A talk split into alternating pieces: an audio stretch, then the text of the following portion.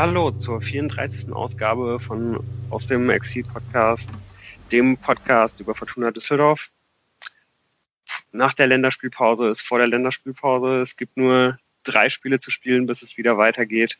Schon am 8.11. Äh, ist also die nächste Länderspielpause. Ganz, ganz wenig Zeit nur für die Fortuna, um wieder einigermaßen in die Spur zu kommen. Ja, und darüber wollen wir heute reden, leider ohne den Moritz der sich äh, wieder entschuldigen lässt, aber nächste Woche wieder dabei sein sollte. Aber wir anderen drei sind alle dabei. Äh, und zwar der Jan in München. Hallo zusammen. Der Tim in Berlin. Hallo. Und ich bin der Lukas und sitze wie immer in Köln. Ja, habt ihr von den Länderspielen irgendwas mitbekommen, außer dass äh, Kenan Karaman in bestechender Form ist? Nö. Also ich auch nicht. Im Nachhinein mal so ein bisschen im Internet recherchiert, dass ähm, unsere beiden österreichischen U21-Nationalspieler ähm, wohl aufgelaufen sind gegen, gegen Kosovo und äh, da 1-0 gewonnen haben. Und dabei dann mitbekommen, dass ähm, Danso, Kevin Danso tatsächlich der Kapitän der U21 ist und dort äh, anscheinend auch äh, defensives Mittelfeld spielt. Ganz interessant. Kann er Spielaufbau, ist die Frage. Ja, das ähm, hoffe ich doch. Ja, das werden wir demnächst hoffentlich noch, noch, noch häufiger zu sehen bekommen. Vielleicht muss man jetzt doch mal U21 österreichischen Fußball gucken. Ja, genau. Da kannst du dir jetzt schon mal direkt im Kalender anstreichen. Äh, 11.11. das Wochenende Karneval kann man ja eh nicht feiern gehen. Na gut, in München ist das wahrscheinlich ein bisschen schwieriger. Aber äh, ja, kannst du schön österreichischen U21 Fußball gucken. Das ja. ist auch eine Perspektive. Gleich mal gucken, gegen wen die spielen, aber das ist vielleicht jetzt nicht prioritär. Nee, ich glaube, das ja. Einzige, also ich glaube, du, Lu hast. Können wir in der nächsten Woche ja? noch länger drüber reden? ja, gerne. Es gibt dann vielleicht auch nichts anderes, worüber reden, man reden könnte, angesichts der Aussichten der Fortuna sportlicherweise. Ähm, aber. Oder der Pandemie. Ich meine, das kann, kann ja, das ja auch sein, äh, ja. dass es gegen, gegen die, gar nicht mehr großartig weitergeht. Gegen die U21 der Türkei spielen sie da. Mhm. Äh, war das nicht das Österreich-Türkei-Spiel, was so ein, so ein schönes Skandalspiel gewesen ist? Oder oh, was die ja. Schweiz? Das war die Schweiz, ja, oder? Schweiz. Ja, ich weiß nicht mehr genau. Ah, das Treterspiel, wo es richtig rund gegangen ist. ah, Stark. Schön. Ähm, ja, wir, wir schweifen jetzt schon sehr früh ab, woran das wohl liegen mag. Man weiß es nicht. Mhm. Ja, wir können uns äh, dann vielleicht doch noch mal erst kurz dem, dem, dem Tagesgeschäft so ein bisschen widmen. Äh, Fortuna hat ähm, relativ interessanten Deal bekannt gegeben. Und zwar wird Adidas der Ausrüster sein ab der nächsten Saison. Und wohl ähm, auch der, äh, das ist wohl auch der beste Deal, den man bisher mit einem äh, Sportausstatter abgeschlossen hat, was mich so ein bisschen überrascht hat. Jetzt. Ja, mhm. dass man jetzt irgendwie Zweitligist ist und vielleicht ja irgendwie das Geld nicht ganz so locker sitzt, möchte man meinen. Könnt ihr euch das erklären? Ja, ne, die, die, glauben natürlich an die Fortuna. Ähm, laut, laut den Zahlen wird das 1,4 Millionen Euro pro Jahr betragen. Allerdings ist da ein Drittel davon Sachleistung, also Aus, Ausstattung und so weiter und so fort. Äh, also ein Drittel mehr, als man aktuell mit Ulsport erlöst. Das ist natürlich, ähm, oder 35 Prozent sogar, sagt Koke. Ja, keine Ahnung. Ich, ich meine, allgemein Haupt, Hauptsache, der Vertrag ist nicht leistungsbezogen. Ja, doch. Ich glaube schon. ich glaube tatsächlich, dass es irgendwo, es gibt so ein Interview mit Funke bei Sponsors. Ich, ich meine, dass es irgendwo auch, auch drin steht, natürlich eher so formuliert nach oben. Ja, also, dass es mhm. noch mehr Geld geben würde, wenn man aufsteigt. Da kommen wir gleich dazu. äh, aber, aber da, da denkt man sich auch, hm, an was orientiert sich das denn? An Ligazugehörigkeit oder an Durchschnittspunktzahl? Das könnte gefährlich werden, was die Kalkulationen angeht. Aber ähm, man, man, man glaubt ja an Düsseldorf, mit Adidas jetzt auch einen großen Wurf machen zu können, mit nicht nur den Trikots, sondern auch mit Adiletten, die man dann verkaufen kann oder den Jogginganzügen, wo man noch ein bisschen mehr rauskriegen kann. Und mhm. die Wachstum, Wachstum, Wachstum steht da bei den, äh, bei den Verantwortlichen auf der Stirn geschrieben. Da da gehen schon mal die Alarmsirenen an im Hintergrund, äh, wenn, man, wenn man eine solche äh, Mentalität äh, vorhat. Also wenn, wenn man nur wachsen will, wo was bleibt auf der, auf der Strecke liegen. Äh, aber Röttgermann hat dann auch gesagt, dass, dass man ja im Januar schon mit der Selbstvermarktung äh, perspektivisch die Ziele verdoppeln will und auch Koke hat jetzt, was die Trikotverkäufe angeht, äh, hohe Ziele gesteckt. Also ambitioniert ist man da, ja, was jetzt äh, die Vermarktung und das Wirtschaftliche angeht. Ob was ja auch, ja, genau, was auch für das Sportliche äh, ja gilt, wie wir in der Woche gelernt haben. Hm? Ähm, ich denke mal, vielleicht der eine oder andere, der diesen Podcast hört, wird es mitbekommen haben, aber wir wollten es nochmal ähm, zitieren, äh, zum Besten geben, was sich nämlich äh, der Vorstand, Trainer und Mannschaft als Saisonziel gesetzt haben, nachdem man dann wieder nach der Länderspielpause komplett zusammen war. Und zwar wird dort folgende Zielsetzung genannt, so ein bisschen verschwurbelt, dass man äh, vielleicht alles relativieren kann. Deshalb einfach mal im Wortlaut. Ein Verein wie Fortuna Düsseldorf muss als Absteiger grundsätzlich das Ziel verfolgen, wieder aufzusteigen. Wir wissen, dass es in der derzeitigen Situation ein ambitioniertes Ziel ist, welches wir nur erreichen können, wenn wir die äußeren Umstände und Unwägbarkeiten positiv meistern können. Jetzt gilt es, die volle Konzentration auf unsere kurzfristigen Ziele zu legen und hart daran zu arbeiten. Dafür müssen und wollen wir alle Kräfte bündeln. Unterzeichnet von Vorstand, Trainerteam und der Mannschaft von Fortuna Düsseldorf. Ja, innerhalb von kürzester Zeit Alofs, Adidas, ähm, Aufstieg. Ja, man lehnt sich ich hätte mal eine Frage raus. an euch, als, äh, als ihr das gesehen habt. Was hat euch als erstes irritiert? Dass es so verschwurbelt war? Den Zeitpunkt, den man gewählt hat? Oder, den, oder, oder der Inhalt generell? Der Zeitpunkt am meisten hat mich äh, äh, gewundert. Ich, also, ich tatsächlich ja. das Generelle sogar. Mhm. Also klar kommen diese Fragen immer, auch von Medienseite und so, und man fragt sich das vielleicht auch, unter den Anhängern, aber gab es einen, einen Zwang oder eine, eine, eine Notwendigkeit, denn zu, zu, dem Zeitpunkt das zu machen, wie, worauf, worauf Tim äh, verweist, oder es überhaupt zu sagen, dass man aufsteigen will als Ziel und sei es, dass man es so vers verschwurbelt macht? Also richtig verstanden habe ich das nicht. Mhm. Ja, ich sehe es auch absolut nicht. Also ich meine, generell finde ich es halt in der Situation, in der man gerade steckt, halt sehr, sehr schwierig, halt dieses, dieses Ziel überhaupt auszugeben. Dann gab es halt irgendwie, finde ich, nicht wirklich die Notwendigkeit. Und wenn du mal irgendwann so ein bisschen die Freikarte hast, um halt zu sagen, boah, wir wissen wirklich nicht, das ist unsicher, dann in dieser Saison. Ja. Mhm. Auf also jeden Fall. Völlig ohne Noten macht man sich da halt eine riesen Baustelle auf.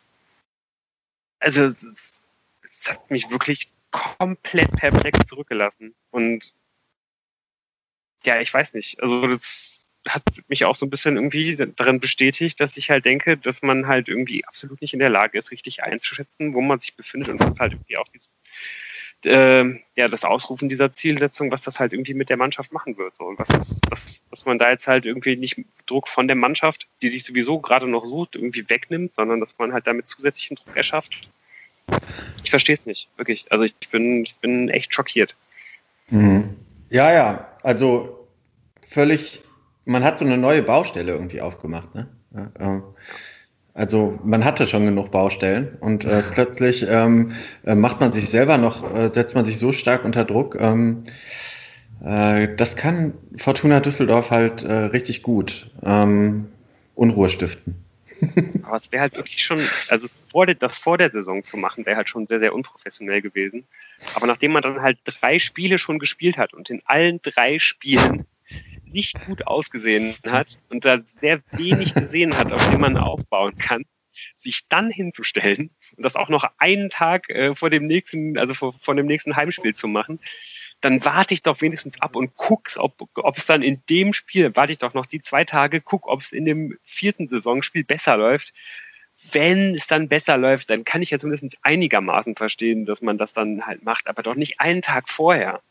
Mhm. Jetzt, ne, jetzt, jetzt hast, jetzt sind halt schon vier Spiele rum und vier Spiele haben schlecht ausgesehen und das ist dieses Ziel halt einmal in die Welt rausposaunt. Herzlichen Glückwunsch. Also ich kann es yeah. mir wirklich nur dadurch erklären, dass man halt auch so ein bisschen durch die äh, Berichterstattung, die die Fortuna in den letzten Wochen so begleitet hat, dass man da halt irgendwie eine Notwendigkeit gesehen hat.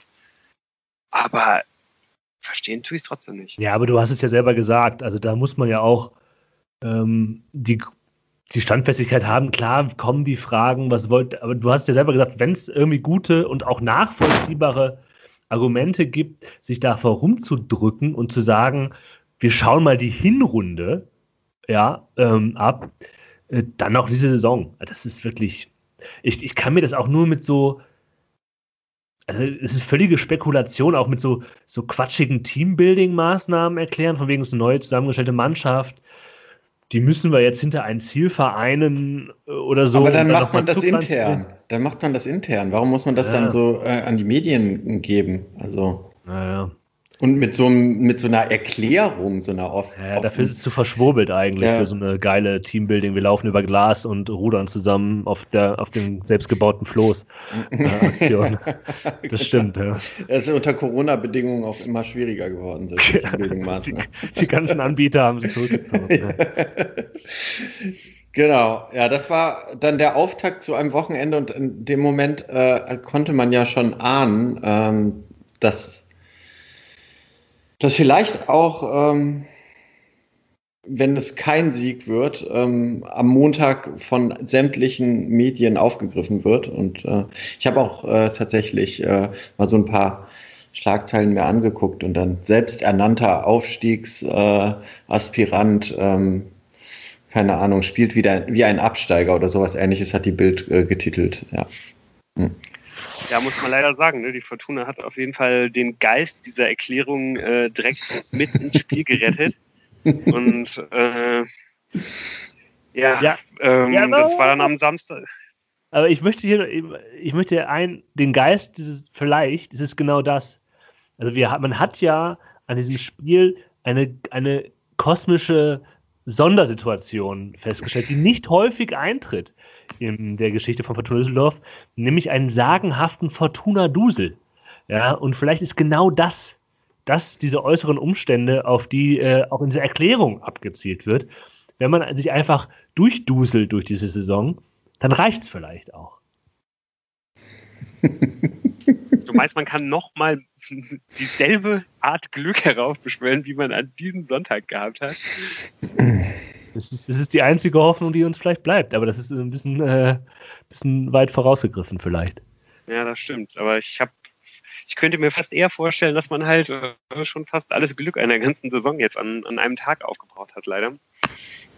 Aber ja, zumindest so richtig glücklich hat es ja nicht angefangen, muss man sagen. Ähm, und da ist wahrscheinlich neben den Ausfällen von Danso, Zimmermann und auch Hoffmann, der dann, glaube ich, ein, zwei Tage vorher dann schon stattfand, äh, fest, feststand, vor allen Dingen dann noch der kurzfristige Ausfall von David Kowniatski zu nennen, mhm. der sich im Abschlusstraining verletzt hat und ja, jetzt, wie Fortuna verlautbart hat, mehrere Wochen ausfallen wird, nicht am Training teilnehmen können wird wieder eine Muskelverletzung, ja, fällt einem irgendwie auch wirklich nicht mehr viel zu ein. Richtig bitter einfach. Und ich habe echt meine Befürchtung, äh, dass man den vielleicht gar nicht mehr im Jahr 2020 auf dem Platz sehen wird. Also zumindest in der, in der Startelf kann ich es mir eigentlich fast gar nicht mehr vorstellen. Ja, da gehe ich mit. Ja, das war ja fast schon zu befürchten, als man die ersten, äh, also wenn, man liest, hat sich da im Abschlusstraining, äh, war ja im Abschlusstraining, glaube ich, äh, verletzt, dann geht man ja nicht davon aus, dass der nur ein paar Tage irgendwie Probleme hat, sondern wenn der gute Mann sich verletzt, dann hat es immer richtig äh, reingeknallt, die letzten, das letzte Jahr. Ähm, also Wahnsinn. Mhm. Äh, kann man, kann man, ja, was will man dazu sagen? Kann man nichts zu sagen. Außer halt sarkastisch werden, oder das ist vielleicht bei Verletzungen auch nicht äh, das Angebrachte. Mhm. Ja, aber letztlich ähm, kann man jetzt nur hoffen, dass es mal so klappt, dass die momentan angeschlagenen Spieler, die jetzt nicht so eine schwierige, schwierige Verletzung haben, ähm, von der medizinischen Abteilung so hinbekommen werden, so schnell, wie, wie es ursprünglich mal gedacht war. Also wir haben ja, das, wir kennen das ja zu Genüge, dass sich irgendwelche ähm, kleinen Wehwehchen, die erstmal sagen, ja, das ist nur eine Vorsichtsmaßnahme, dass wir den nicht spielen lassen, ähm, dann einem drei Wochen Ausfall auswachsen. Und ich hoffe einfach mal, äh, dass ähm, außer Kovnatski, der dann hoffentlich möglichst schnell wieder bei der Mannschaft trainieren kann und dann in der Rückrunde vielleicht nochmal ein Faktor wird, ähm, wir von so endlos Verletzungshistorien ähm, und wir, dass wir jede Woche auch wieder über Verletzungen reden müssen, mal in der nächsten Zeit verschont bleiben. Ansonsten kann man sich nämlich hinter diesen Unwägbarkeiten auch ganz gut verstecken. Ja, das Problem ist halt irgendwie auch, ne, dass man, wie du schon sagst, wir jetzt halt wirklich äh, nicht das erste Mal diese Saison schon über längere Verletzungen reden. Mhm. Und wir sind gerade erst am Anfang der Saison, die man halt absolut durchprügeln wird, ne, ohne Winterpause und so weiter. Oh, mhm. da, da wird mir ganz anders, wenn ich da nur drüber nachdenke. Ja, fangen wir dann doch ja. mal mit der Aufstellung an. Äh, es gab ja trotzdem noch ein bisschen Auswahl ähm, für ähm, Herrn Rösler. Wie habt ihr die Aufstellung so gesehen? Ja, Fortuna hat sich ja erstmal in so einem relativ flachen 4-4-2 aufgestaffelt. Mhm. Und ich glaube, da waren jetzt auch bei der Personalwahl ähm, keine großen Überraschungen dabei, was natürlich bemerkenswert war, dass ähm, ja, durch den Ausfall von Hoffmann und der Sperre von Danso dann klar war, dass einer der beiden äh, Jungen, äh, nämlich äh, Siebert oder oder Clara halt spielen würden. Und dann hat sich Rösler für Jamil Siebert entschieden, was er dann auch relativ schnell, äh, ja, der dann relativ schnell auch im Fokus stand. Mhm. Ja, das war ein, ein Fehlstart. Ein Fehlstart, ja. es gibt mhm. wenig drum herum zu reden. Ähm, ansonsten sollen wir noch zur, ansonsten die Aufstellung wenig überraschend. Äh, man, man fragt sich, also gut, Appelkamp war nicht mehr dabei, aber ja. nach seinem nach seinem Auftritt gegen gegen, gegen was Würzburg, ähm, nee, gegen Kiel, Entschuldigung. Ja.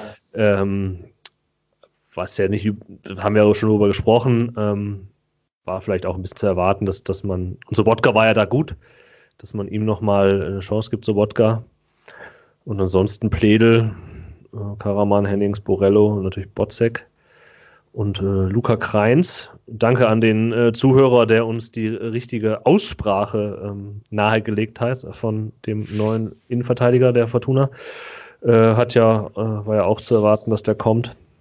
Ähm, und hat auch gespielt, um das schon mal vorauszunehmen. Aber was ich mich ja frage, vielleicht um das schon mal so ein bisschen vorab, was macht eigentlich Jakob Piotrowski im Training? ja. Also Mhm. Rösler zeigt ja, dass er jedem Spieler gerne ein, eine Chance gibt und ihn zumindest einwechselt und hier und da Möglichkeiten gibt, sich zu zeigen. Außer bei Jakub Piotrowski, der, weiß ich nicht, im Pokal gespielt hat und die Flanke gegeben hat äh, gegen Ingolstadt. Aber ansonsten hat man von dem guten Mann gar nichts gesehen bisher, oder? Ja, also ich sag mal, klar, man kann fünfmal wechseln, aber äh, wenn man da das Mittelfeld äh, so deutlich durchmischt, wie, wie, wie es ja dann in dem Spiel geschehen ist, dann noch einen Wechsel zu ziehen, ist ja auch die Frage. Und vielleicht sind es ja Nuancen. Also ich will mich da jetzt auch nicht in irgendwelche Spekulationen äh, ähm, versteigen. Aber es ist natürlich auffällig, bis auf den Torwart und Michael Stöcker und Tim Köter äh, ist äh, Piotrowski der Einzige, der dann äh, keine Spielzeit bekommt. Ja. Ja, ist jetzt auch wirklich nicht das erste Mal, ne? Also, das, äh, das, dass er da keine Spielzeit gesehen hat oder sehr, sehr wenig Spielzeit gesehen hat. Ja, man gut, überlegt, wir sind am halt vierten halt Spieltag, in, ne? Ja, trotz, also trotzdem, ich finde, also gerade wenn man sich anschaut, äh, wie wie es halt im, im zentralen Mittelfeld bei der Fortuna bisher die ganzen Spiele so ausgesehen hat, wenn man halt dann einen Spieler, für den man halt in diesem Sommer noch richtig Geld auf den Tisch äh, gelegt hat und den mit einem langjährigen Vertrag ausgestattet hat, also von dem man anscheinend wirklich überzeugt ist, der die ganze Vorbereitung voll mitgehen konnte. Der war, glaube ich, nicht äh, einer von denen, die halt da länger in Quarantäne waren und so weiter. Wenn der es nicht schafft, auch mal wenigstens jetzt ich meine, die Fortuna hat ja wirklich auch nicht überzeugt in den ganzen Spielen. Wenn es da nicht mal einmal in die Startelf schafft, äh, spricht das schon besser, finde ich. Ja, vielleicht ist es einfach auch nicht, ähm, vielleicht passt er nicht auf das System, was, was äh, Rösler gerade spielen will. Also, keine Ahnung. Ähm, mal sehen. Der neue Regisseur ist es auf jeden Fall nicht, wie die Westdeutsche Zeitung ja über ihn mal geschrieben hat. Ja, dann gehen wir in, doch in die 24. oder 23. Sekunde. Sekunde. Die, die äh, Gelehrten streiten sich darüber, ob es jetzt die 23. oder die 24. Sekunde war. Mhm. Ähm, Siebert direkt im, kann nicht klären, ein Ball auf Außen, dann eine Halbfeldflanke und die Viererkette ist unsortiert, beziehungsweise Siebert ist ein bisschen unsortiert, verpasst und dann direkt das 1 zu 0 für Regensburg. Sag mal, ja.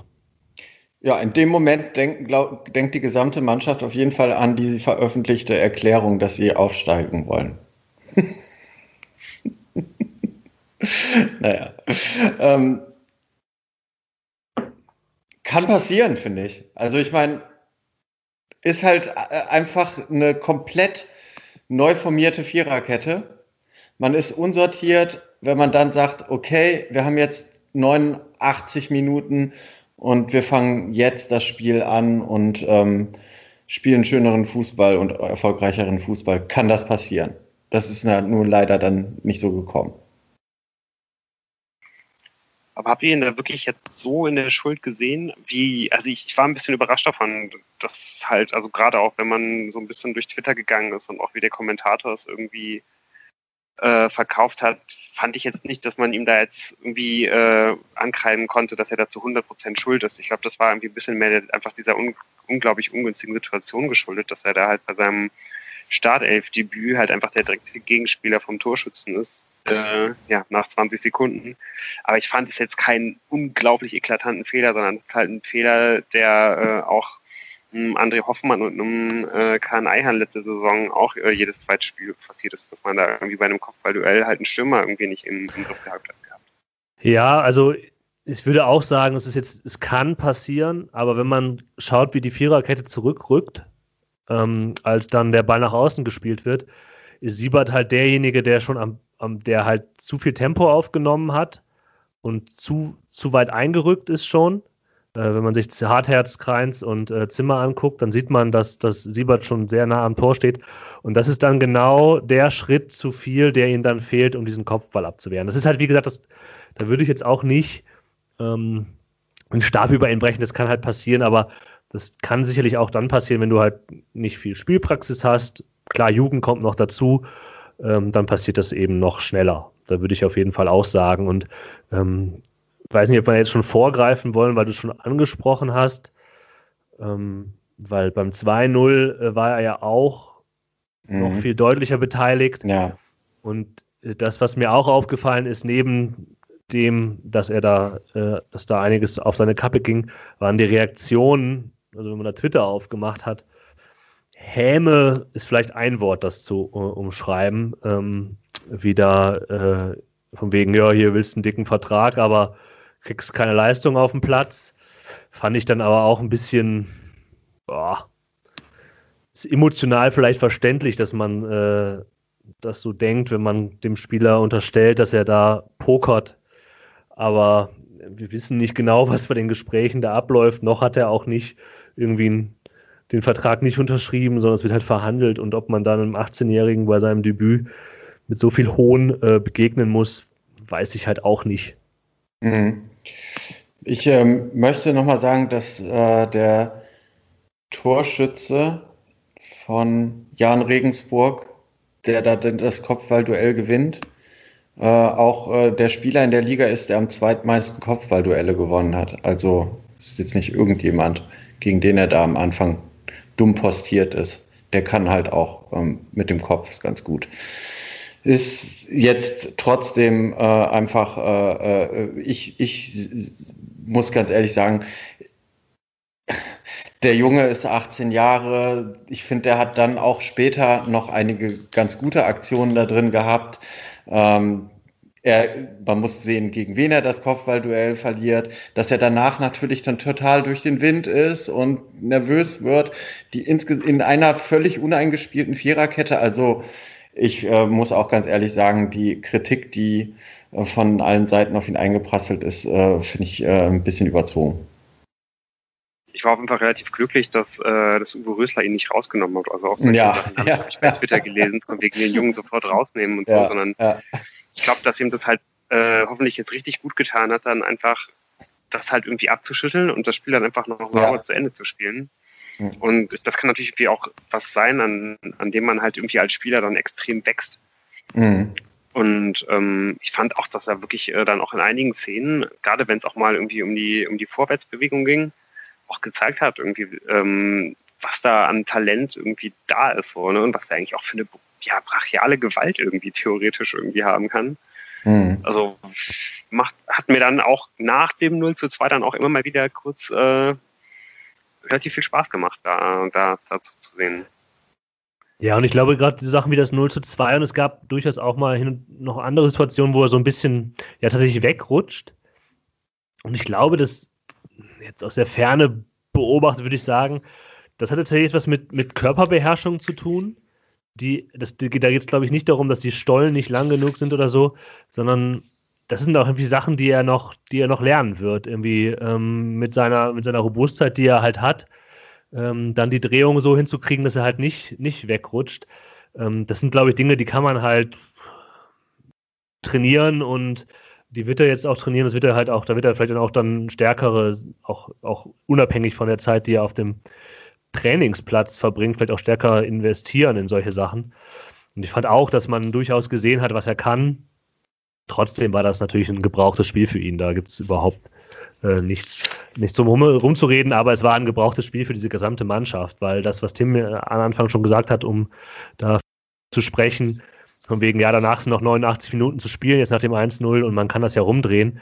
Danach hat die Fortuna halt gar nichts gedreht, sondern hat eigentlich da angeknüpft, was in den ersten 24 oder 23 Sekunden zu sehen waren. Das war wirklich sehr schwierig, diese. Ja, und es kam ja auch noch hinzu, die, die, nicht nur die Viererkette war dann natürlich von niemandem irgendwie sortiert. Dann äh, kurz darauf habe ich mir aufgeschrieben, kommt wirklich so ein Fehlpass im Mittelfeld völ völlig ähm, unnötig von Sobotka, wo ich halt denke, äh, wirklich in dem Moment gedacht habe, der denkt da ein klein bisschen zu lang nach und weiß nicht so genau, wohin er spielen soll und spielt einen Katastrophenfehlpass, wo ich halt sage, ähm, gegen andere Mannschaften wäre das auch noch bestraft worden. Und wenn es ganz böse läuft, liegt man ja auch nach einer halben Stunde da 0 zu 4 zurück so. Und das gegen ohne jetzt Jan Regensburg, wir haben ja letzte Woche auch nochmal äh, unterstrichen in unserem Podcast, was für gute Arbeit da gemacht wird, ohne den jetzt zu nahe treten äh, zu wollen. Aber wenn man da wirklich Pech hat, dann sieht das ganz böse aus zur Halbzeit. Ja, ich versuche heute ja wirklich irgendwie die ganze erste Hälfte ist überhaupt nicht geschafft, irgendwie gegen was, was aus diesem, äh, ja, also halt irgendwie gegen dieses Regensburger Pressing anzukommen einfach ständig gesehen, dass, dass alle absolut verunsichert waren. So das Einzige, was da mal so ein bisschen geholfen hat, war irgendwie immer, wenn, äh, wenn Kastenmeier dann irgendwie fast bis zum Mittelkreis aufgerückt ist, was mir eigentlich auch äh, also so als Idee ganz gut gefallen hat. Aber trotzdem konnte Aber halt diese, diese fehlende Statik halt überhaupt nicht überdecken, die halt einfach sich durch alle Mannschaftsteile irgendwie gezogen hat. Hm. Und wie selbst wenn man dann halt mal irgendwie äh, ja halt so ein bisschen ähm, gefährlich vors Tor gekommen ist, dann hat, hat man es halt auch irgendwie einfach vergeben. Also hier, ich glaube in der äh, 12. oder 13. Minute ja, macht halt Karaman eine richtig starke Bewegung, so ein bisschen ähnlich wie er halt auch schon das Tor gegen, gegen Kiel vorbereitet. Lässt er halt einen ins, äh, ins Leere laufen und bereitet dann richtig stark für, für Pledel vor, ja. den er dann halb rechts im Strafraum findet, der dann irgendwie einen Moment zu lange wartet und dann halt überhastet einfach neben das Tor schießt. Also auch ja. da, da, da, wenn du halt, ja, eine, eine, clevere Mannschaft macht das Tor dann auch einfach mal. Mhm. Da war genug Platz. Ja, insgesamt äh, äh, gab es ja dann irgendwann so rund um die 30. nochmal so, ein, so eine Art Druckphase, wo es dann 2-0 schon stand. Da, da, da gab es einen Freistoß und dann bleiben die längere Zeit rund um den Strafraum und ähm, da habe ich mir wirklich nur noch mal notiert, dass da auch wirklich ganz viele Spieler im Strafraum äh, bereit waren, den Ball zu bekommen, aber es funktioniert dann halt leider nicht. Der einzige, der dann fast ja das Tor macht, ist äh, ein Regensburger Abwehrspieler, so, ne?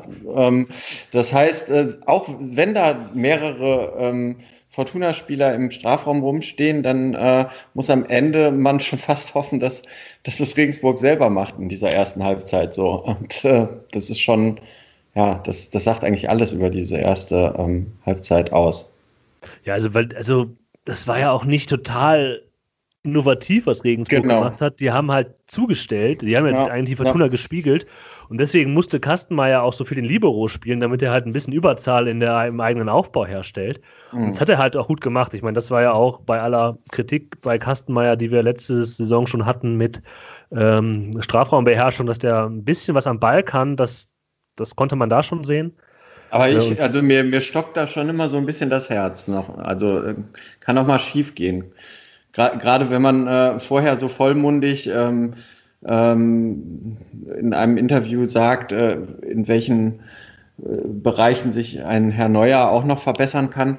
Da hoffe ich jetzt einfach mal, dass er sich nicht zu, nicht zu viel ähm, äh, in den nächsten Spielen, ähm, ich sag mal, zutraut, ähm, da den Libero zu spielen, weil ich, boah, ich habe keine Lust drauf, dass der nachher irgendein Gegentor versch ähm, äh, verschuldet und dann die, das Selbstvertrauen, was er momentan äh, ausstrahlt, da irgendwie drunter leidet. Weil, also was wir gar nicht gebrauchen können, äh, ist jetzt nochmal irgendwann, dass es nochmal unklar sein sollte, wer hinten im Tor steht. Weil eigentlich bin ich super zufrieden damit, dass man äh, sich jetzt für Kastenmeier so festgelegt hat und dass erstmal ein, auf einer Position Klarheit herrscht und man halt auch ähm, immer wieder sagen kann, dass der Junge einen guten Job macht. Ich, aber er sollte sich mal nicht überschätzen so. Das sehe ich halt, also das habe ich tatsächlich gar nicht. Ich habe mhm. nicht die Angst, wenn er den Ball hat, sondern wenn dann der Pass kommt, flach mhm. äh, auf den äh, Fortuna-Spieler, der dann im Mittelfeld oder halt sogar in der äh, Reihe davor den Ball verarbeiten soll, da wird es halt gefährlich, weil pressingresistent ist da halt niemand mhm. in dieser mhm. Mannschaft.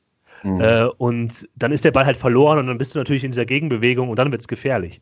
Mhm. Also ich glaube halt immer, ich habe ich hab das nicht gedacht, dass Kastenmeier den, den einen Fehlpass spielt, sondern ich war mir schon sicher, dass der Ball jetzt ankommt bei dem, äh, wo er hin soll, aber dass diese Person dann den Ball verliert. Und das haben sie ja auch leider sehr häufig gemacht. Und das ist ja auch Teil dieses grandiosen Problems, dass man außer mal, dass man dann irgendwie schafft, den Ball die Linie lang zu spielen, ähm, so richtig geht es halt, ich hätte, gedacht, was, was, was sollen die jetzt machen? Und dann gab so, den, so, hatte ich den Verdacht, okay, die wollen vielleicht so ein bisschen Klatsch lang spielen, also dass dann der Ball aus der von Kreins oder von, von Kastenmeier ins Mittelfeld gespielt wird.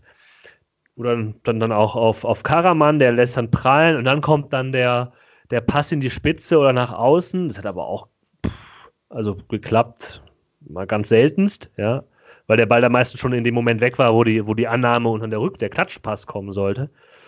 Ähm, und das Einzige waren halt diese, diese super leicht zu verteidigen, die Außenlinie langen Dinger, die dann irgendwie Pledel erlaufen sollte, der halt neben Botzek und Kastenmeier noch der Einzige in der ersten Halbzeit war, den ich nicht sofort ausgewechselt hätte, äh, weil, weil der hatte eben immerhin sich noch reingehängt und hat irgendwie was, was versucht, aber konnte da auch nicht mehr viel, viel ausrichten. Äh, mhm. Ja, also zum, zumindest hatte man ja den, die eine Seite dann nochmal so ein bisschen äh, Hoffnung, dass da vielleicht mal was durchkommt. Aber Borello hat ja auch einen total gebrauchten Tag erlebt und zum Glück, ähm, also das war mal gut, dass da auch zur Halbzeit direkt gewechselt wurde, fand ich.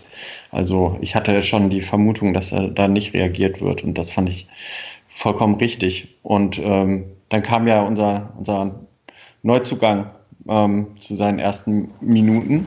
Wie hat euch äh, der Petersen gefallen? Oder Petersen eigentlich oder Petersen? Peterson. Pet Peterson. Ja. Wie hat er euch gefallen? Bis, äh, bis zu seiner Torvorlage hat er mir eigentlich richtig gut gefallen. ähm, und danach hat er sich dann halt so ein bisschen irgendwie dem Niveau angepasst. Aber Ähm, ich fand zumindest die Körpersprache irgendwie ganz gut. Das ist ja irgendwie immer sowas, wo ich irgendwie ganz gern drauf schaue. Mhm. Also ich hatte irgendwie das Gefühl, dass er auf jeden Fall äh, äh, gut angezündet war, was mir, was mir richtig mhm. gut gefallen hat. Aber er ist dann auch äh, vor allen Dingen auch dann in der, in der, in der zweiten Hälfte äh, seiner Spielzeit dann doch irgendwie auch häufig dann irgendwie in, in so ein Lamentieren abgerutscht oder in so ein Abwinken. Aber gut, vielleicht messe ich dem jetzt auch irgendwie schon zu viel bei. Aber ähm, ja, so gerade die ersten 10, 15 Minuten ähm, fand ich, dass er da richtig Alarm gemacht hat. Und man konnte auf jeden Fall auch wirklich schon sehen, was so, ähm, was so seine Stärken sind und dass er halt auf jeden Fall jetzt mal ein ganz klares Upgrade äh, zu, zu dem ist, was, was Nana Ampoma halt auf der Seite der Fortuna ähm, in seiner Zeit hier halt gebracht hat. Also das muss, das muss man schon sagen. Ja, auch, dass er da in der 55. Minute mal äh, zur Grund, bis zur Grundlinie durchkommt und dann äh, halt in den Rückraum die Flanke reinschlägt, wo einfach Pledel das Tor machen muss. Genau so sowas kann äh, durchaus zu einer Waffe werden, würde ich sagen. Ja. ja, stimmt. Mir fällt gerade auf, dass da überhaupt gar, gar kein Tor raus resultiert. nein, nein. Warum auch in die, in die Ecken köpfen, wenn man direkt den Torwart anköpfen kann?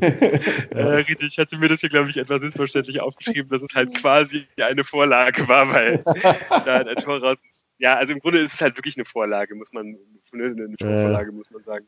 Aber Wisst ihr, was, ja, also den Wahnsinn, den, den, diesen Kopfball halt nicht zu machen. Ja, was mir bei Patterson außer, also ich würde es auch sagen, in der Anfangszeit hat er echt, äh, dann, dann ist er, was mir am besten gefallen hat, äh, ist die Rückennummer. Weil ich habe lange keinen Spieler mehr mit der Nummer 12 gesehen, weil ja die Vereine dann äh, so, so dumme Sachen gemacht haben. Die 12 ist dann reserviert für den Fan. Ich habe noch nie einen Fan gesehen, der sich die Rückennummer 12 auf den, äh, aufs Trikot gemacht hat. Äh, aber äh, irgendwie hat das, hat das mich angesprochen, dass er da mit der 12 äh, langgelaufen ist. Und ähm, ähm, das nur so am Rande. Ist auch völlig uninteressant. Wir können auch gerne weitergehen, aber das wollte ich euch, euch doch noch mitgeben. Spricht auf jeden Fall für ihn. Ganz klar. Das spricht auf jeden Fall für ihn, ja.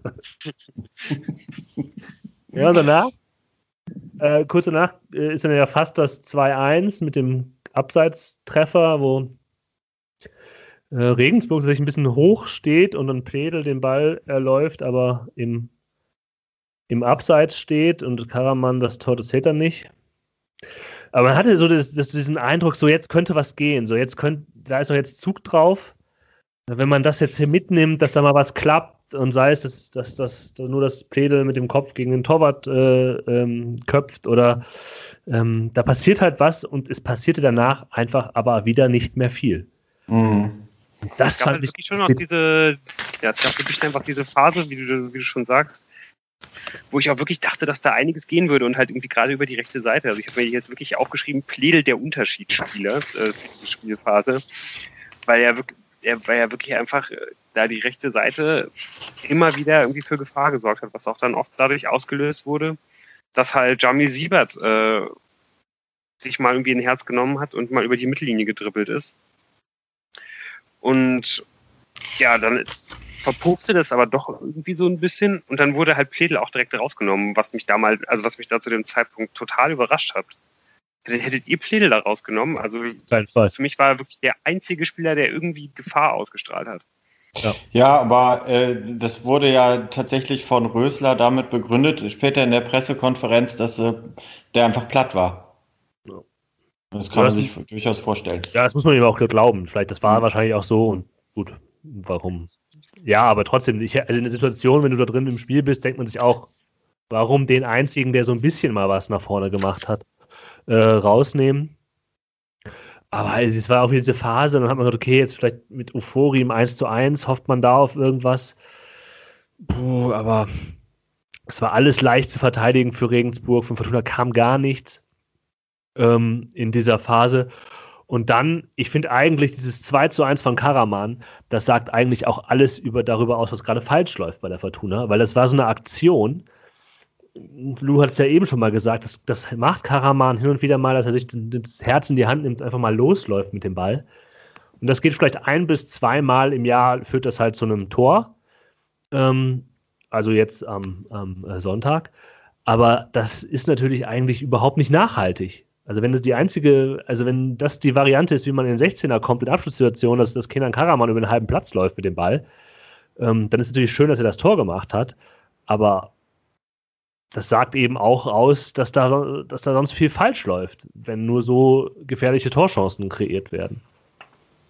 Ja, sehe ich komplett genauso. Also irgendwie, man kann das ja sogar vielleicht auch noch so ein bisschen auf das 2 zu 2 irgendwie ausweiten. So, also wie, wie Fortuna halt im Augenblick Tore erzielen kann, ist halt entweder durch die brutale individuelle Qualität, die halt einfach manche Spieler in der Mannschaft haben, wie halt irgendwie exemplarisch Karaman beim, beim 1 zu 2 oder halt so ein bisschen äh, Zufall und Halbfeldflanke auf Henning. So, das ist halt irgendwie dann so das, was man halt äh, unter unter Funkel halt irgendwie auch schon gehabt hat, als man in der ersten Liga äh, gegen Tabellenende getraumelt ist. Aber ich glaube, ohne diese Faktoren äh, ja, ist man halt einfach komplett ungefährlich und es, ja, es, es, es gibt weiter absolut keine Idee, wie man halt in den Strafraum kommen will. Es hapert halt schon komplett an der Spielauslösung. Also dieses, dieses ganze Spiel gegen, gegen Regensburg hat mir, ja, also hat mich wirklich noch viel, viel ernüchterter zurückgelassen, als es halt die, die letzten Spiele ohnehin schon haben. Ja, ich kann da auch jetzt nicht gegenreden. Also es wäre schön, wenn wir hier verschiedene Meinungen hätten und äh, diskutieren könnten, aber dieses 2-2 war so unfassbar unverdient. Und wie unverdient das war, das hat man ja ja gesehen, weil auch hier hätte man ja sagen können, da entsteht was. Ja, äh, Tim würde jetzt Momentum wahrscheinlich sagen wollen, äh, das entstehen könnte. Aber es, man hat das Gefühl, Regensburg hat sich gedacht, oh, scheiße, wir gewinnen das Spiel hier gar nicht und hatten danach 400-prozentige Chancen. Ja. Wahnsinn. Also, das, wie die da noch darum gebettelt haben, das Spiel noch bitte doch noch zu verlieren. Das war schon, ähm, das fand ich sehr erschreckend. Also, keine Ahnung. Ähm, es ist, war ja dann jetzt, ja, es ist immer dasselbe, aber vielleicht, vielleicht haben die dann wirklich gedacht, boah, jetzt haben wir dieses Spiel hier aufgeholt. Ähm, jetzt können wir ja das doch, ähm, wenn wir es jetzt noch verlieren, dann ist es richtig bitter. Oder ich weiß nicht, was dann in deren Köpfen vorgeht, aber das war das, also diese Chancen zwischen der 89. und 93. Ähm, die haben mich wirklich nachdenklich gemacht, wo das insgesamt auch diese Saison hingeht, weil natürlich war das Spiel schon schwach, aber dass man dann ähm, nach so einem 2 zu 2 das halt nicht sicher nach Hause bringt, ist schon, schon ziemlich schlecht. Ja, und vor allen Dingen mit dem Druck, den du halt in der Phase halt irgendwie auch, also wie auch immer der ja. Druck halt entstanden ist, äh, mit dem Druck, den du da entwickelt hast, so, da musst du auch eigentlich aufs 3 zu 2 gehen. Also, ich meine, ja. trotzdem stehen da halt einfach noch andere Leute bei der Fortuna auf dem Raten. Und wenn du halt, ja, dieses Momentum halt hast, so, also du, du hättest das Spiel halt durchaus auch da auch einfach entscheiden können mit ein bisschen Entschlossenheit. Ja, und stattdessen äh, ja, lässt man halt dann, wie ihr das schon angesprochen habt, einfach noch diese Riesenchancen von Regensburg zu, was ja auch beileibe nicht die einzigen hundertprozentigen Chancen waren, die Regensburg in dem Spiel vergeben hat. Also sie hätten ja auch einfach viel, viel früher schon den Sack zumachen können. Da waren, glaube ich, mindestens zwei oder drei Chancen, wo Regensburg eigentlich das 3-0 machen kann. Ja. Auch dann irgendwie nur kurz vorher noch geklärt wird oder Kastenmeier mehrmals richtig gut reagiert, der wirklich unfassbar stark war an dem Tag egal ob auf der Linie Mal oder äh, an der Mittellinie als, äh, als, als Quarterback, als Bälleverteiler. Also, ja, aber also diese letzten fünf Minuten in dem Spiel, das war wirklich, äh, das war echt eine Frechheit. Also da mir, fällt, mir, fällt mir wenig zu ein. Darf ich da mal eine kontrafaktische Frage an euch stellen? Wie wäre es mit Zuschauern gewesen? Also wenn das 2-2 fällt oder die Bude brennt ähm, und die, egal ob du jetzt als Fan dir denkst, das war jetzt glücklich, aber dann geht es ja nochmal was, dann gibt es vielleicht auch noch einen Ruck. Eben geht aufs 3-2, Leute, äh, von den Rängen. Ist das ein Faktor, den man mit bedenken kann? Oh, es ist, immer super schwierig. Ähm, ich ähm, ich könnte mir halt aber auch vorstellen, äh, dass das halt in, in so einer Situation dann auch ein bisschen übermütig macht. Also dann war, wenn ich mich richtig erinnere, in den letzten Minuten ja es auch noch mal so, dass Siebert noch mal probiert hat, über die Mittellinie zu kommen mit dem Ball und anzutreiben und hat nochmal den Ball verloren.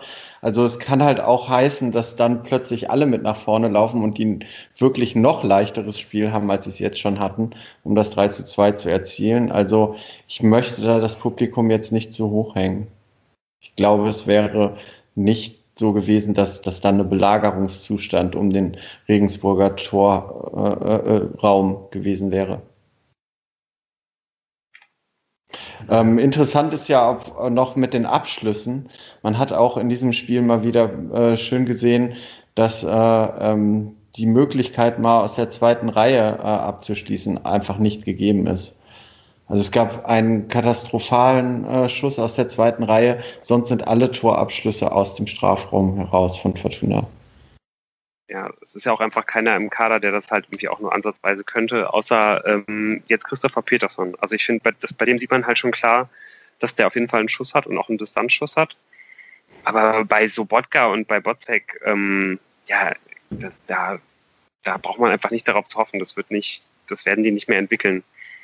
Mhm. Ähm, das sind wirklich wahrscheinlich auch im Vergleich in der Liga äh, Leute, die halt beim, beim in der, in der Abschlussstärke halt ähm, ja, ganz, ganz stark im unteren Bereich halt irgendwie sind.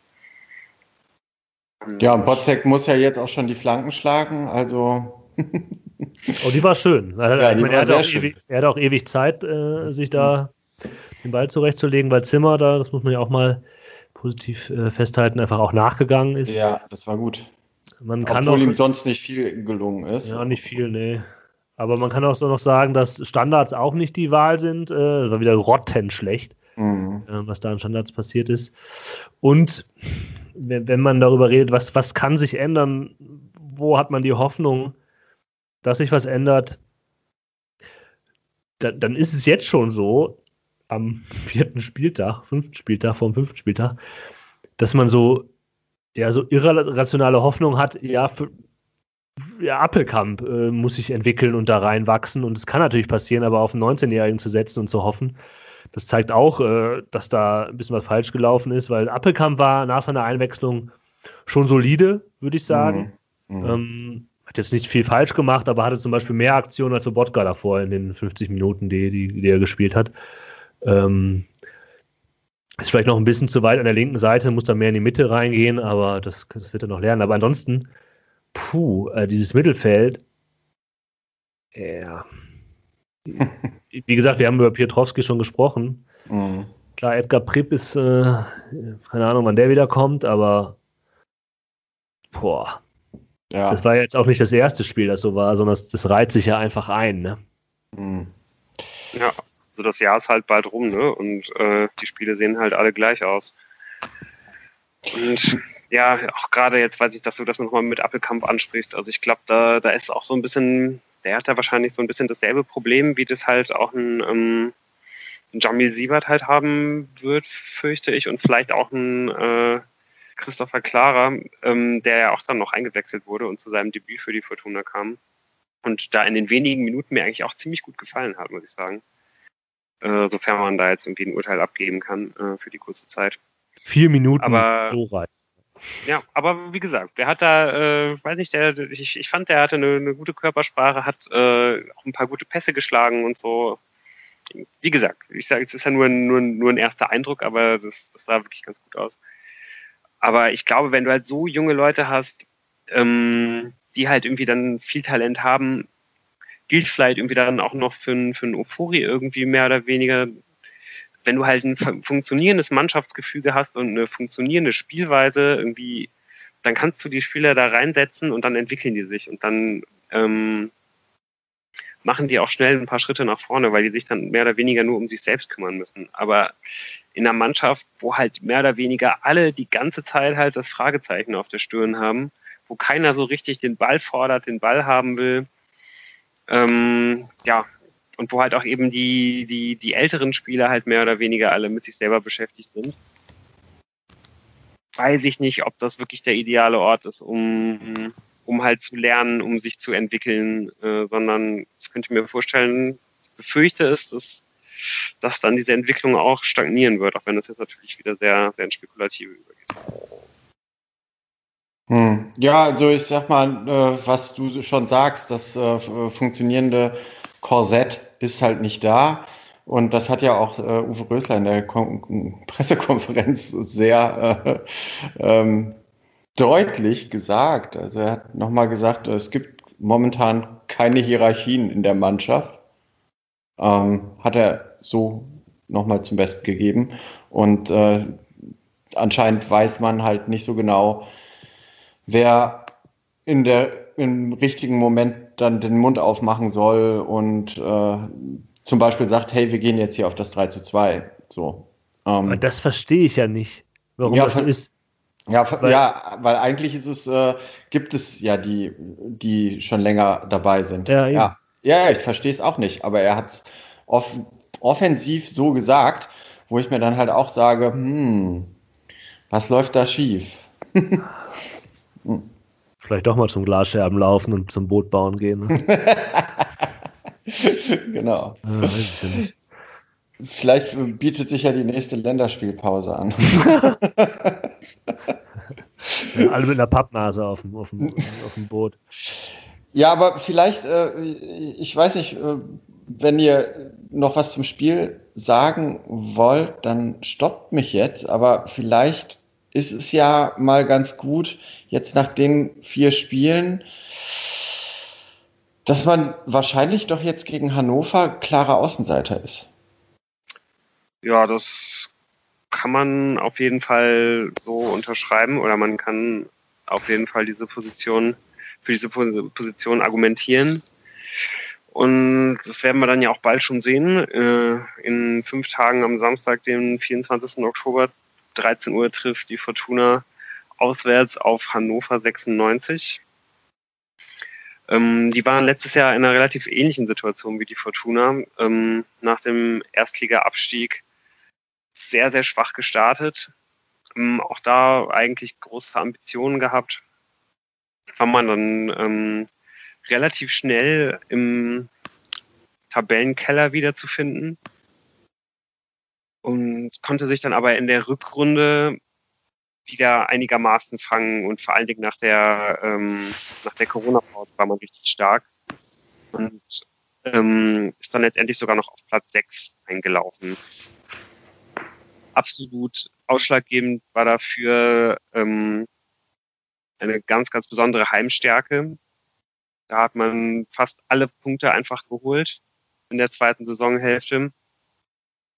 Und ja, die hat man jetzt, äh, wenn man sich die bisherigen Ergebnisse so anschaut, leider auch mit in diese Saison retten können. Man hat nämlich zweimal auswärts verloren und zweimal zu Hause gewonnen.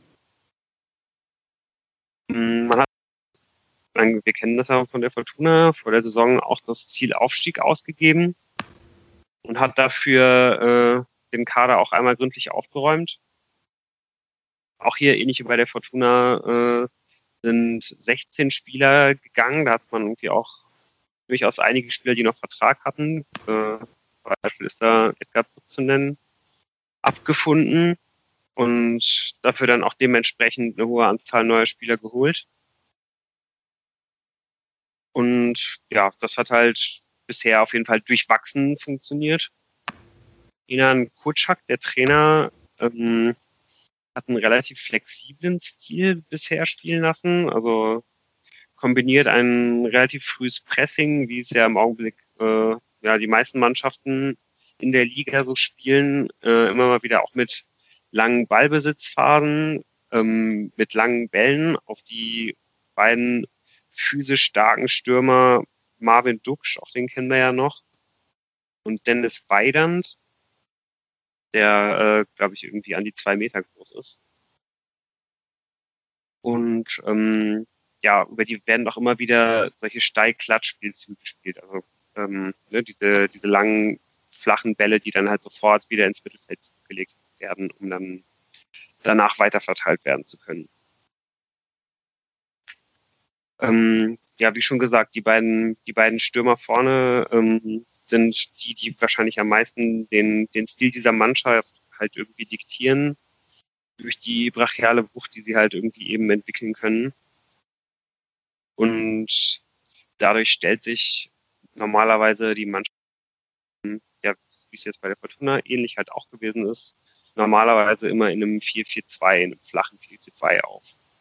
Das heißen könnte, dass dann jetzt halt auch wieder ähm, die beiden Mannschaften sich spiegeln, es jetzt aber auch gegen Regensburg schon. Ähm, ja, was man bisher sehen konnte, ist, dass die Hannoveraner immer mal wieder Probleme haben, wenn sie selber aggressiv gepresst werden. Was jetzt gerade in den beiden Auswärtsspielen und vor allen Dingen jetzt zuletzt am Wochenende ähm, bei der 1-0-Niederlage in Paderborn so zu sehen war, wo auch Hannover eine desaströse erste Halbzeit gespielt hat. Hätte man durchaus auch höher zurückliegen können. Am Ende halt dann auch wirklich verdient verloren hat. Von daher könnte es sein, dass jetzt ein paar personelle Wechsel vorgenommen werden, aber so richtig davon auszugehen ist eigentlich nicht, weil ähm, man schon irgendwie sehen kann, dass Kenan Kotschak jetzt halt schon eine relativ eingespielte Truppe gefunden hat, der bisher irgendwie auch meistens vertraut hat. Und außer Marvin Duksch, der so ein bisschen angeschlagen ist, gibt es auch eigentlich keine richtigen Verletzungssorgen. Hm ja, wenn man dann irgendwie auf die erwartbare Elf von Hannover guckt, sind da auch relativ viele bekannte Namen dabei. Obwohl da so viele jetzt den Verein verlassen haben im Sommer. Tor äh, sollte Michael Esser beginnen. Ähm, der hat ja auch schon durchaus einige Bundesliga-Minuten, ich glaube vor allen Dingen für Darmstadt gesammelt. Ähm, auf der linken Verteidigerposition äh, ist jetzt der Neuzugang Niklas Holt gesetzt, ein Däne, in der Abwehrzentrale ähm, haben die ersten beiden Spiele Hübers und Marcel Franke zusammengespielt, auch beide schon mit richtig Zweitliga-Erfahrung. Ähm, Marcel Franke wurde jetzt allerdings die letzten beiden Spiele von Simon Fallett verdrängt, äh, den man ja vielleicht auch noch daher kennt, dass er bei der Eintracht gewesen ist und eben bei der Fortuna letztes Jahr, glaube ich, auch ähm, ziemlich lange im Gespräch war dessen Position dann aber, äh, dessen Kaderplatz dann mit äh, Casim Adams ersetzt. Auf rechts ähm, ist es relativ offen. Da hat jetzt die letzten beiden Spiele Kingsley Schindler begonnen, der ähm, vom ersten FC Köln geholt wurde. Er ist halt mehr so ein physisch starker Spieler, der ähm, ja sehr geradlinig ist, also halt mehr so, ein, so eine Art Schienenspieler dann für die, für die Seite. Es könnte aber auch sein, dass äh, der Japaner Sei Muroya beginnt, auch der Neuzugang. Gerade weil Kingsley Schindler jetzt gegen, gegen Paderborn überhaupt nicht gut äh, ausgesehen hat und sehr früh rausgenommen wurde, müsste man auch ein bisschen schauen, äh, auf wen Rutschak da setzen wird. Ähm, ja, dann in der Zentrale gibt es einmal die laufstarke Arbeitsbiene äh, Niklas Franz, der irgendwie ähm, auch noch vom 1. Freiburg ein Begriff sein dürfte. Mike Franz, ne? Äh, Mike Franz, richtig, stimmt. Der auch noch, äh, ja, glaube ich, viele Spiele gemacht hat. Ne? Also ich, ich, weiß gar nicht, wie lange der jetzt bei Freiburg gewesen ist, aber irgendwie gefühlt auch, auch schon eine halbe Ewigkeit. Ja.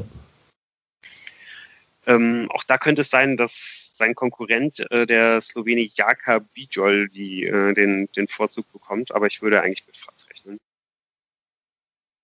Und neben ihm spielt mit äh, Dominik Kaiser so ein bisschen der Spieler, den die Fortuna im Augenblick so ein bisschen vermisst. Halt, ähm, ja, ein spielstarker Achter, der auch wirklich absolut äh, das, das Heft bei, bei Hannover, seit er jetzt da ist, auch einen Neuzugang in die Hand genommen hat. Von Brøndby Kopenhagen verpflichtet worden, aber auch dem, der dürfte vielleicht noch einigen Bundesliga-Fans ein Begriff sein, weil der, ich glaube, bei Hoffenheim und bei Leipzig gespielt hat. Aber über den laufen eigentlich alle Angriffe, der schießt die ganzen Standards und so weiter. Dominik Kaiser ist mein ganz besonderer Freund, muss ich sagen. Den habe ich schon sehr ins Herz geschlossen, weil der verkörpert RB Leipzig wirklich wie ja. kein anderer. Der ist nämlich der Spieler, der, der Lumpi äh, von RB Leipzig ist das. Ja, plus, dass er halt nicht nur seinen Körper verkauft hat, sondern auch seine Seele. Also des, den, dessen Interviews zu RB Leipzig, du, da, da schnallst du mit der Zunge. Ja, der ist eingenordet. Okay. Ja, also da, ah, ja. es gibt so ein paar Spieler, die habe ich ganz besonders in mein Herz geschlossen und Dominik Kaiser tatsächlich gehört, gehört dazu. Ja, auf den ne, darf der Botzek mal ein schönes Auge drauf werfen. Ne. Alles klar, dann werde ich ja auch mal äh, ein Auge auf ihn haben in dem Spiel. Ähm, mir war der jetzt äh, gar nicht so ein Begriff.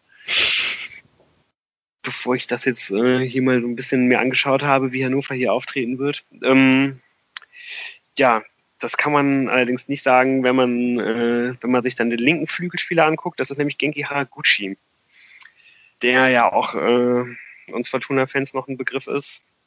Also auf jeden Fall auch ein Spieler, ähm, bei dem man weiß, was er kann, der mir auch bei Fortuna in der zweiten Liga eigentlich immer richtig gut gefallen hat.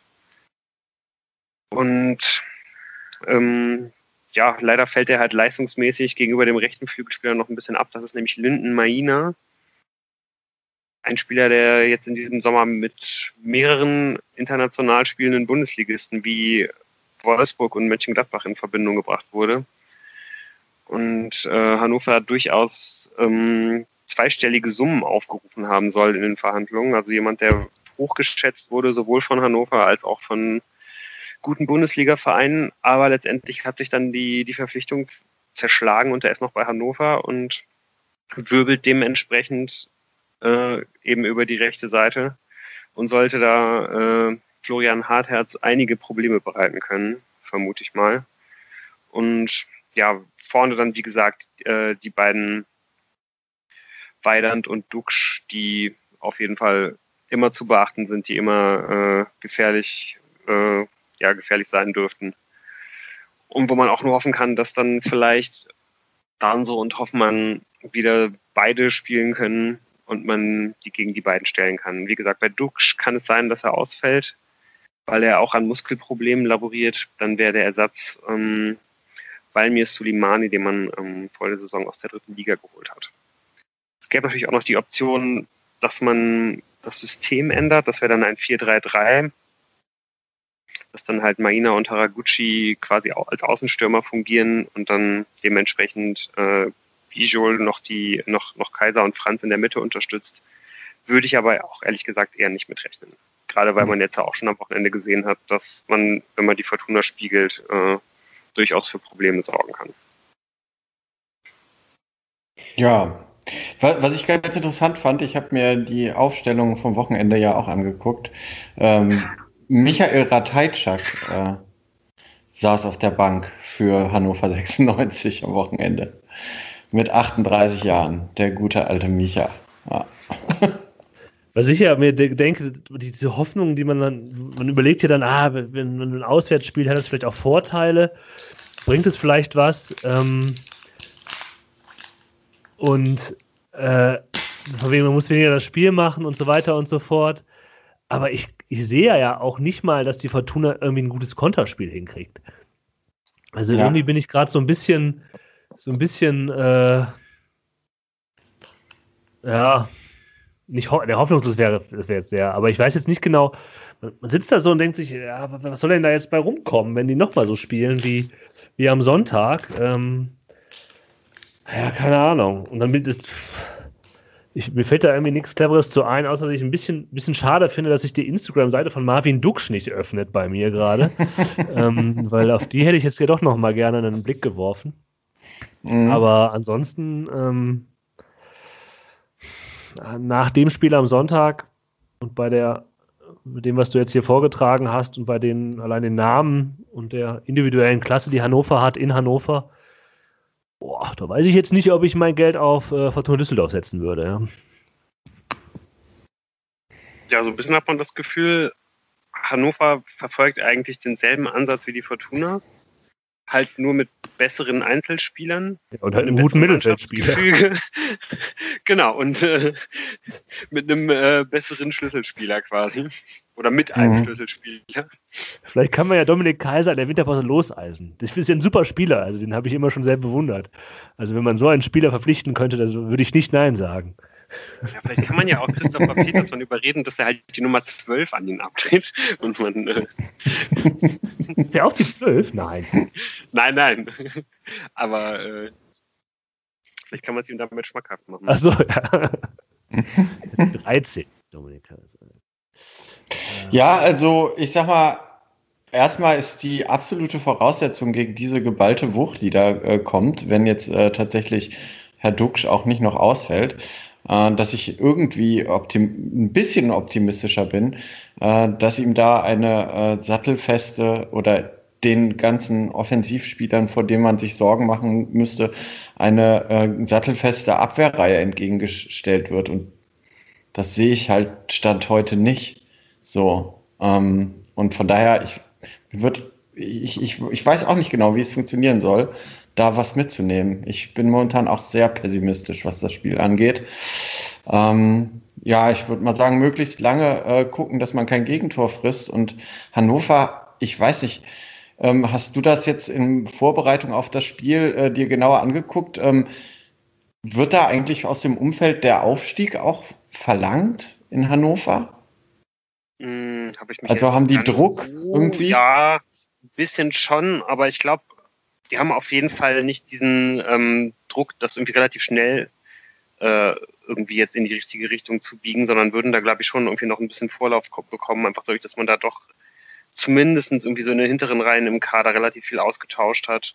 Mhm. Und dadurch, dass halt irgendwie Mannschaft und Trainer noch relativ viel Kredit dadurch genießen, äh, dadurch, dass man halt einfach diese ähm, Spiele nach der Corona-Pause halt so positiv mhm. ähm, bestreiten können. Man auch im DFB-Pokal weitergekommen ist. Mhm. Ja, also von daher, ich glaube schon, dass natürlich irgendwie die Anspruchshaltung Aufstieg ist, aber nicht Aufstieg um jeden Preis. Also nicht, da wird sich nicht der gleiche Druck äh, entfachen, wie das die letzten Jahre beim, beim HSV der Fall gewesen ist, wie es auch die Stuttgarter letztes Jahr gespürt haben und so weiter. Also das, äh, das, das sehe ich auf jeden Fall nicht. Das wäre jetzt noch so ein bisschen meine Hoffnung gewesen, dass da ähm, ähm, man tatsächlich äh, irgendwie jetzt äh, als Außenseiter hinfahren kann und Hannover so etwas wie Druck verspürt. Aber ansonsten, boah, wird echt eine ne Monsteraufgabe. Ja, und man muss da wirklich das dann auch wirklich nochmal ansprechen. Also das, was der Jan eben eigentlich auch schon gesagt hat, die Fortuna hat ja wirklich äh, ja im ganzen Jahr 2020 ähm, ja eigentlich ihre besseren Spiele am Anfang gemacht, wenn sie, wenn sie Außenseiter gewesen ist, aber dann relativ schnell ja auch irgendwie dann auch diese Fähigkeit verloren. Deswegen, ja, sehe ich auch wirklich nicht, nicht unbedingt, dass man halt aus dieser Außenseiterrolle wirklich was machen kann. Was ich mir noch so ein bisschen vorstellen könnte, ist, dass es vielleicht nochmal eine richtige faustdicke Überraschung in der Anfangsformation gibt. Mhm. Ähm, nämlich an wen denkst du? Äh, an Jami Siebert. Nämlich, wenn ich mir halt die beiden Sturmtanks von Hannover da angucke, könnte ich mir schon vorstellen, dass man vielleicht überlegt, jemanden, der halt einen ähnlichen Körper hat, einfach dagegen zu stellen, weil André Hoffmann hat ja sich jetzt wirklich natürlich eigentlich eingespielt. Es ist auch eigentlich mittlerweile einer meiner absoluten Lieblingsspieler da im Kader. Aber er ist halt nicht so groß und nicht der Kopfballstärkste. Und ich hätte schon so ein bisschen Sorge, dass denn da vielleicht ein Weidand einfach so wegdrückt, wenn die Bälle in den Fortuna-Strafraum fliegen. Und bei Siebert, ja gut, ich meine, der hat sich natürlich jetzt auch äh, ziemlich ausfuchsen lassen da beim, beim, beim 0 zu 2, wo man irgendwie auch das Gefühl hatte, der, der schubst da irgendwie seinen Gegenspieler so ein bisschen und ist irgendwie im ersten Moment so überrascht, dass nicht wie in der Jugend der andere einfach mehr oder weniger äh, vom Spielfeld fliegt. Ja, das stimmt schon, ne? dass ja. er da stolpert. Also es sah für mich ganz klar so aus, als ob er da einfach überrascht wäre, dass halt sein normaler Move, den er halt in so einem Zweikampf irgendwie eigentlich immer macht, dass der halt gar nicht so eine große Auswirkung hatte. Und wo ich eigentlich auch denken würde, dass das in dieser Situation selber halt schon ein Lerneffekt stattgefunden hat. Ähm, ja, also es wäre auf jeden Fall, es wäre auf jeden Fall, wenn äh, ich an Rüssler Stelle wäre, wäre das auf jeden Fall ein Gedanke, den ich äh, den ich hätte und über den ich mir dann diese Woche mal nachdenken würde. Also, was ich kann mir das, also wenn Hoffmann spielen kann, dann spielt er. Ich kann mir das beim besten Willen nicht vorstellen, dass der nicht spielt. Und ich, was ich mir schon vorstellen kann, dass wenn dann so spielen kann, dass er aber nicht spielt, weil äh, mit Hoffmann und Kreins es gibt für mich keinen Grund, Kreins nicht nochmal eine Chance zu geben. Also, was heißt eine Chance zu geben? Es klingt, als ob er was falsch gemacht hätte, weil der war nämlich tatsächlich in den Spielen, letzten Spielen hinten schon der konstanteste, hat keinen Fehler gemacht und hat zumindest gezeigt, dass er auch Pässe spielen kann. Ähm, und ansonsten, ich glaube, überlegen muss man halt, was man im Mittelfeld macht, ob man eben noch mit Appelkamp äh, fürs Umschaltspiel dem, dem mehr zutraut als jetzt so Bodga zum Beispiel. Ich würde jetzt vermuten, dass Botzek spielt, weil er irgendwie schon so der Ankerpunkt war, immerhin. Ja, der spielt. Also, ja. Und dann halt Borello. Also, das, das sehe ich ja nicht, dass der spielt. Der hat sich jetzt, er hat schon ein paar Chancen bekommen und der ist bisher noch nicht positiv aufgefallen. Und wenn Petersen gut trainiert in der, in der, in der, in der Pause jetzt in ein paar Tagen und sich nicht verletzt äh, mit einer Muskelverletzung, dann, ähm, dann kann ich mir schon vorstellen, dass der Petersen. Ja, gut, er hat halt gesagt, ich glaube, der, da, da gibt es noch ein bisschen Trainingsrückstand und dass der noch nicht über 90 Minuten gehen kann. Mhm. Wenn ich mich richtig erinnere an, dies, äh, an die Pressekonferenz oder was, was vorher gesagt worden ist. Ähm, aber da würde ich jetzt mal überdenken, das sind so die Positionen, wo ich glaube, dass da was passieren kann. Aber Lou, glaubst du dann, äh, äh, dass, dass sie mit drei Innenverteidigern spielen? Oder wenn, wenn Jamil Siebert nochmal eine Chance bekommt? Oder. Ähm, das wäre auf jeden Fall auch was, wo ich drüber nachdenken würde. Der Gedanke kam mir jetzt auch gerade eigentlich, dass, ähm, dass ja zumindest irgendwie auch das, äh, das 4-4-2 jetzt als System ähm, bisher nicht so gut ausgesehen hat, dass man nicht irgendwie auch mal überlegen könnte, das vielleicht zu verändern. Und mhm. gerade wenn man halt gegen zwei so starke Stürmer spielt, dass man vielleicht auch überlegt, dass man da halt drei Innenverteidiger aufstellt. Wie du gerade schon gesagt hast, Jan, äh, Kreins halt wieder aufzustellen, wäre wirklich absolut verdient, weil der wirklich jetzt zweimal äh, eine grundsolide Leistung abgeliefert hat.